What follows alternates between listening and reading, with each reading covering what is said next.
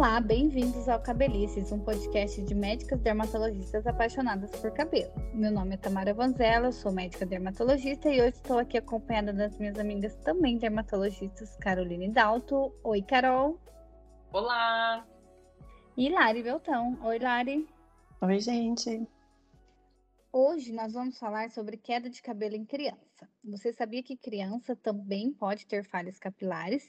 E hoje nós vamos falar sobre as causas. Lari, explica pra gente o eflúvio telógeno, que é uma causa muito comum de queda de cabelo. O que é e como ela se comporta? É, Tamara, o eflúvio telógeno é uma queda de cabelo difusa, acontece em toda a cabeça, né? Sem, é, nessa situação, a gente não vê nenhuma falha de cabelo, né? A gente não vê uma área totalmente pelada, sem nada de cabelo. Fica uma diminuição da densidade geral. E não tem nenhuma outra lesão também no couro cabeludo o cabelo simplesmente começa a cair com mais intensidade. A gente tem aquela queda normal de todos os dias, né? Um pouquinho aumenta essa porcentagem de cabelos caindo. Normalmente ela está relacionada com alterações internas, né? As causas mais comuns nas crianças são alterações nutricionais, como deficiência de vitamina, anemia, desnutrição, que as crianças são mais propensas a ter essas alterações do que os adultos, né? E os quadros infecciosos também, como dengue, covid, uma gripe muito forte, alguma coisa assim, também pode desencadear. Isso, então o eflúvio telógeno é aquela queda difusa, né? A gente não vai ver uma falha, vai ver o cabelo aumentando na hora que penteia, no banho, e é interessante, né? E importante investigar, porque pode ser o sinal de alguma coisa interna. Agora, Carol, explica pra gente sobre uma segunda causa muito comum de queda de cabelo em criança, que dessa vez deixa falhas, que é a alopecia areata. É, então, a alopecia areata é uma doença autoimune, ou seja, é, a nossa própria imunidade começa a atacar a raiz do cabelo. E como você já falou, ela tem essa característica de deixar normalmente áreas circulares e bem lisas de falhas no couro cabeludo é bastante comum em crianças. E nas crianças ela pode estar relacionada com alterações hormonais. Então, muitas crianças elas desenvolvem esse quadro quando tem alguma coisa, algum problema acontecendo na escola ou até mesmo em casa. E em crianças é, é muito importante a gente sempre investigar esse fator psicológico, esse fator emocional, é, para, enfim, quando a gente pensa em tratamento, né? É, é, só a... lembrando que a alopecia areata, né, tem uma causa genética, né? Essa autoimunidade vem de, dessa perda do privilégio imune do cabelo e daí é uma predisposição genética ter isso. Mas muitas pessoas realmente relacionam com esse gatilho, né? Um desencadeante emocional. É, eu já tive um caso de um paciente criança que estava com alopecia areata durante a conversa com os pais, eu descobri que, com a mãe, né, eu descobri que os pais estavam se separando.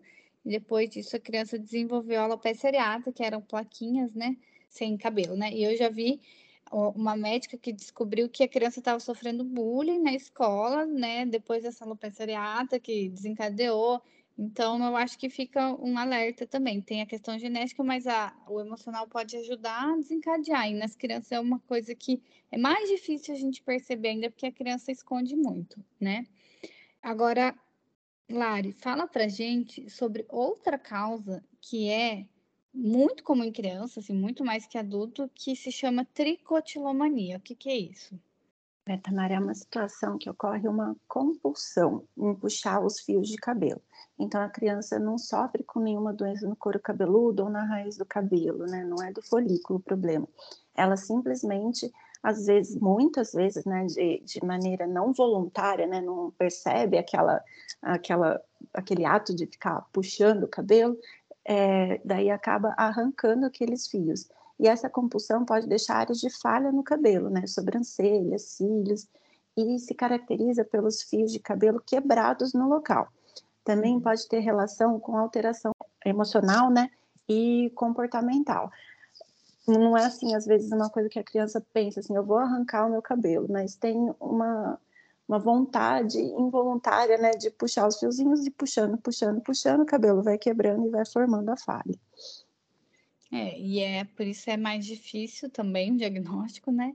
Uhum. É, a uhum. gente tem que perguntar para a mãe, pedir para a mãe observar, a mãe conversar, às vezes tentar perguntar para a criança, mas muitas vezes a criança nem percebe, né? Pode ser um mecanismo de escape subconsciente. E aí também vale a pena a gente ficar atento, né? É, daí na consulta a gente consegue ver mesmo a gente às vezes não conseguindo ter a mãe falando assim, ah, ele tá arrancando cabelo, ou a criança percebendo, no exame físico, na tricoscopia, a gente consegue fazer esse diagnóstico, né? E daí depois ficar atento em casa para ajudar no tratamento, né? Isso, ajudar na parada de, de puxar, né? Carol, agora vamos falar sobre a micose do couro cabeludo. Essa causa, muita gente acha que qualquer descamação, qualquer caspa no couro cabeludo é micose, nem sempre é. Porém, na criança é uma causa comum, né? Mais comum de queda de cabelo do que no, no adulto. Comenta para a gente um pouco. Isso mesmo. Então, a micose no couro cabeludo ela é muito mais comum nas crianças que nos, nos adultos. E normalmente ela se caracteriza também por área de falhas no, no cabelo. E esse couro cabeludo, normalmente ele tá inflamado, tá vermelho, tá com casquinha, né? Tá com um aspecto mais descamativo. É mais incomum em crianças, porque as crianças, enfim, têm muito mais contato uma com a outra, normalmente elas passam, né, de, de uma criança para outra, ou até mesmo elas podem pegar em decorrência de um contato, por exemplo, com um animal de estimação. Então, dependendo da, da característica dessa lesão no couro cabeludo, é, inclusive é importante a gente investigar, né, cães, gatos que tenham é, contato com essa criança para ver se, enfim, eles estão com alguma alteração também, até para saber mais essa origem, né? Se teve essa origem mais animal, ou se teve essa origem, por exemplo, de uma outra criança, de um outro contactante. É, nem todas vão vir do animal, que é o que a maioria das pessoas acham, né? Pode ser uma antropo, um fungo antropofágico, que a gente fala, né? Que vem do, do contato humano, mas dependendo do, do, da lesão, é importante a gente investigar o bichinho e lembrar que as crianças têm uma imunidade um pouco mais reduzida em relação aos fungos, e isso ajuda também na propagação, né? Agora, Lari, muita gente se preocupa com a calvície na infância. Eu mesma já tive mãe que levou paciente jovem, criança, sete anos, porque o pai tinha calvície e com medo da, do menino ter calvície. Aí eu quero saber, a partir de quando que pode existir calvície em criança? Amara, o padrão da calvície genética, né, alopecia androgenética, normalmente ela começa a se manifestar na transição é, da adolescência, né, para a fase adulta. Mas em casos onde o pai ou a mãe começaram a manifestar essa perda de cabelo muito cedo, vale ficar atento para o quadro de calvície nas crianças. Porque a alopecia androgenética, a calvície, ela depende da atuação de hormônios. Criança ainda não produz hormônios, né, é, masculinos. Então, não tem como desencadear, começar a ação da alopecia androgenética. Mas, nesses casos que a gente vê e suspeita, é necessário investigar essa parte hormonal, né? Porque pode ter relação. Talvez esteja recebendo o, esse hormônio de uma fonte externa, né? De contato com alguém que esteja usando, por exemplo, um creminho de testosterona para reposição hormonal. A criança pode entrar em contato com aquilo e absorver, e pode também outros medicamentos ter é, essas alterações hormonais ou próprias doenças que levem a alterações hormonais, né? Nesses casos é muito importante investigar o que está acontecendo. É, então acho que se tem uma criança que não tem problema nenhum de cabelo, mas o pai tem uma calvície, não há motivo para se preocupar ainda, né? Preciso ter as primeiras manifestações que normalmente vêm na adolescência. Agora, se já existe algum problema capilar, né, investigar, porque a gente pode encontrar alterações mais sérias, como alterações hormonais.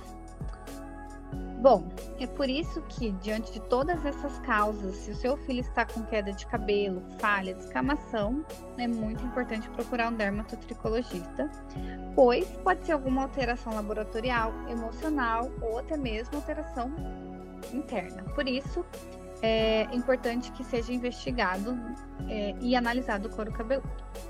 Então, eu vou me despedir aqui. Agradeço as meninas. Muito obrigada, Carol e Lari, por estar comigo.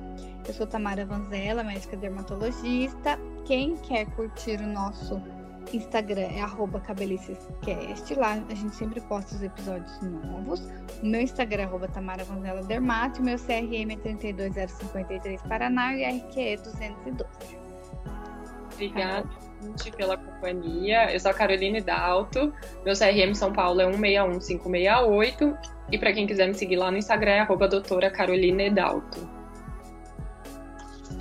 Meu nome é Larissa Beltrão, foi ótimo estar com vocês até aqui. Se vocês quiserem me seguir no Instagram, é Larissa Beltrão Dermatologista. Meu CRM São Paulo é 144387, meu registro especialista é 67523. Tchau, gente!